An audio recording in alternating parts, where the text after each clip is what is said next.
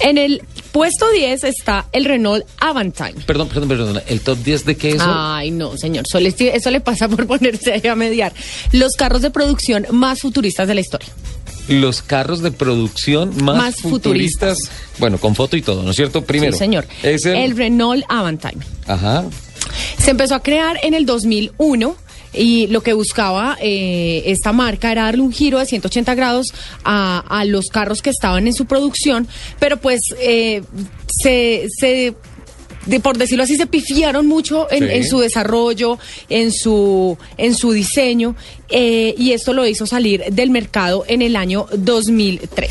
Yo no diría que se pifiaron, la verdad me pareció. A mí me una parece propuesta muy bonito. Muy interesante. El tema es que tal vez fue presentado en una época equivocada. Claro, lo presentaron, lo presentaron antes. eh, tenía muy buen espacio interior. Era un motor 3 litros de un V6 y a mí me parece hasta bonito, ¿sabe? El, el concepto es muy bonito. Sí, es bonito. Pero no les pegó. Sí, es muy bonito realmente. A mí me gusta mucho y de hecho, eh, si tú miras eh, la colita del carro, es eh, hoy en día el Clio Sport. Ajá. Sí, Sí, ahí sí, está. sí. Tomaron mucho de, de esos, de ese desarrollo, de ese diseño, para seguir desarrollando las otras plataformas. Y me parece, me parece un carro bien interesante, pero pues no le pegaron. Noveno, El Lancia Stratos. el Stratos. Sí, señor. Sí, ¿por qué? Claro, eso, es- eso es una mezcla explosiva, porque tiene un gran diseño, eh, tiene un excelente motor, es un V6 de 2.4 litros de 280 caballos. Entonces, lo que hicieron era que querían desarrollar un carro futurista para ganar lo que en ese momento estaban desarrollando el- como campeonato mundial de rallies. Sí. Entonces, lo que querían era hacer 500 vehículos de venta al público, que era lo que les exigía la FIA, para homologarlo y poder competir en esta carrera. Lo hicieron y eh, fueron... eh, ganaron eh, el- este campeonato mundial de rallies en el 74, el 75 y en el 76 Era con una este carro. Cuña perfecta. No, además, a mí me encanta. Sí, es divino. El Stratos. Me encanta. Pues, Es divino. Tiene una cola ese carro. Una cosa de locos. Sí, claro. Claro, además el diseño para estar lanzado en los 70s Absolutamente. era una futurista, cosa ¿no? Una- salida. Eso sí, como salido. la cola de locos. Sí, sí, total, eso era una cosa salida de contexto. Octavo, El McLaren P1. el P1. Sí, Uy. señor. Tiene, tiene, una, tiene una gran exigencia y es, un, es ser un digno sucesor del McLaren F1, que era considerado como de los mejores superdeportivos de la historia, y además salir a competir con dos grandes rivales, que era el Porsche 918 Spider y la Ferrari. Perdóname, cuando hablas del McLaren F1 estamos hablando del F1 GT. Sí, del señor. Carro de calle, del, ca- del gran carro de turismo. calle. Aquí estamos hablando de carros de calle. Eh, y salir también a, a competir con, con la Ferrari. El primer carro que alcanzó el costo de un millón de dólares, el McLaren F1 GT. Sí, señor. Eh, pues se estaban produciendo o ya estaban reservadas al, al momento 375 unidades, eh, pero además también está en el selecto grupo que bajó los 7 segundos en el, en el mítico Nürburgring. ¿No? Siete minutos. segundos. Bajó 7 segundos en el recorrido. Ah, siete segundos por vuelta sobre Por el récord vuelta. vigente. Sí, señor. Ah, Eh, eh, esta, este, este carro también se caracteriza porque tiene, tiene un motor, es uno eléctrico de 176 caballos, que además viene colaborando con el gran V8 que tiene, que sobrealimenta a 727 caballos que ya tiene con doble turbo. ya están anunciando el P15 de McLaren, ¿no? Sí. Ojo con ese fierrito. Bueno, El vienen séptimo, cosas interesantes. El Aston Martin Lagonda. El Lagonda. Sí, señor. Sí. Claro, fue este este carro vio la luz en el 76 y fue un gran avance porque fue el primero que tenía que tenía su panel eléctrico con comandos táctiles, entonces pues fue los sacó a Aston Martin a sobrevender todas sus acciones, pero eh, cayó en picada porque empezaron a fallar todos sus controles y era demasiado caro poderlos arreglar y ponerlos a punto de nuevo. Entonces ahí también como que fallaron un poco en la producción de ese carro. Y a mí me parece que intentaron copiarse un poquito de la trompa del Stratos. Una cuñita así como... "Oh, Bien. Nada, va. Sexto, que ya viene don Eduardo con las noticias. Aquí ya está haciendo caras, mira. Don Eduardo Hernández. Vamos a cortar en el quinto y En el eh, quinto. después de las noticias venimos con nosotros. Este carro me fascina. ¿Cuál? El Mercedes 300 SL. El SL, el 300 SL. Ajá. Es uno de los primeros superdeportivos de la historia y es conocido por sus distintivas puertas alas de gaviota. Claro. Además de eso, fue el primero que puso el motor con inyección de gasolina directa. Eh, sí, ha Inyección, sido- inyección directa de gasolina. Sí, señor. Eh, y es el primero, además, es el más coleccionable de, Mer- de, de Mercedes Sí. y alcanza ahora aproximadamente un millón de dólares por unidad. Sí. El valor de un millón de dólares por Es unidad. que es el alas de gaviota. Pues que es demasiado Es el alas de bonito. gaviota. Y de hecho, el 500 SLK, que hace dos salones del automóvil aquí en Corferia, fue Ajá. calificado como el carro del salón, ¿sí? Y que hoy en día es en parte desarrollado también por AMG.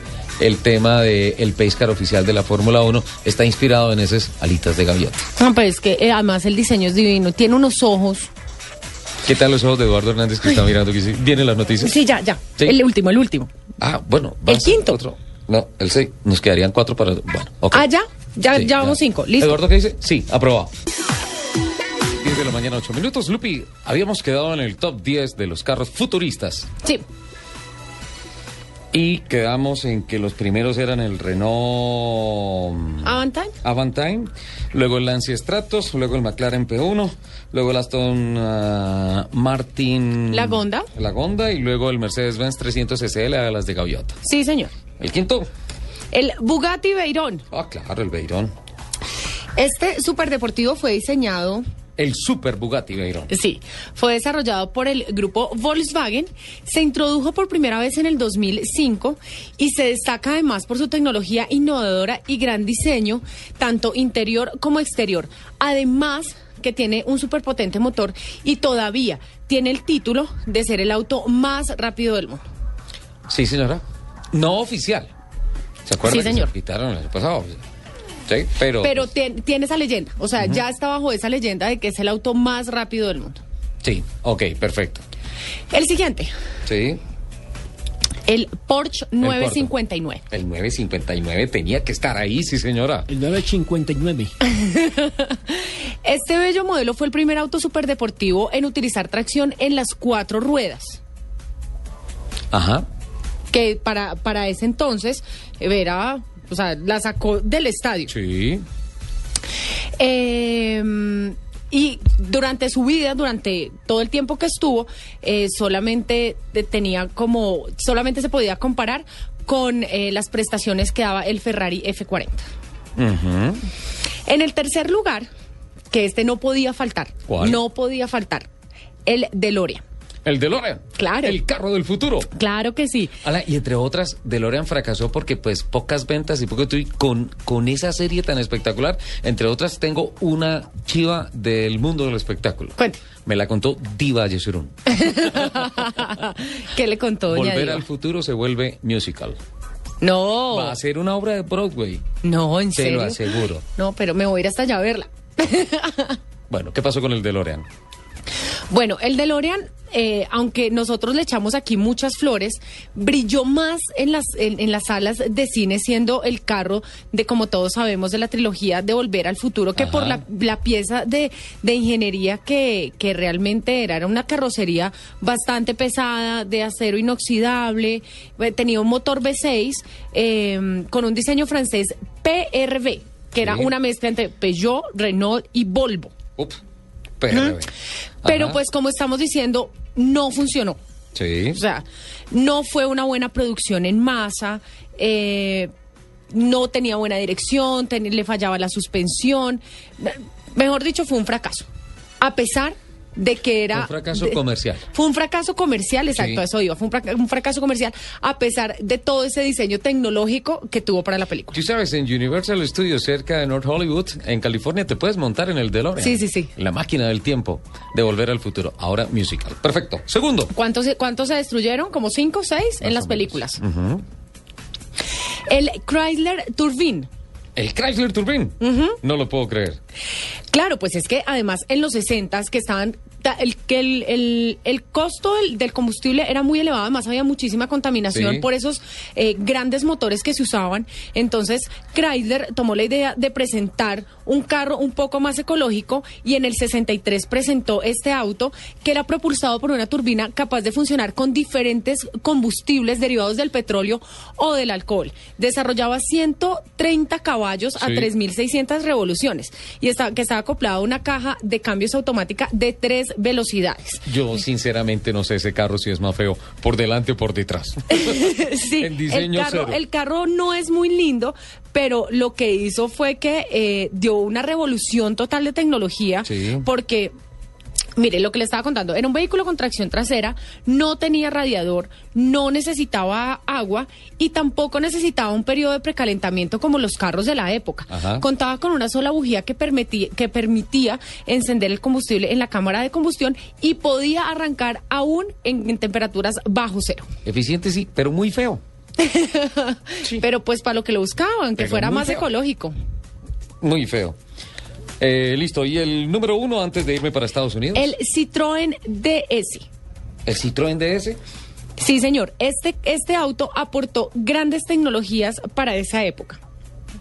Primero eh, estaba el sistema hidroneumático de la suspensión que no solamente absorbía las, igu- las irregularidades del terreno como ningún otro carro que existía, sino que también se ajustaba a la altura y permi- le permitía además circular sin una rueda trasera. Entonces podía circular con tres ruedas, o Sí. con una pinchada, por ejemplo.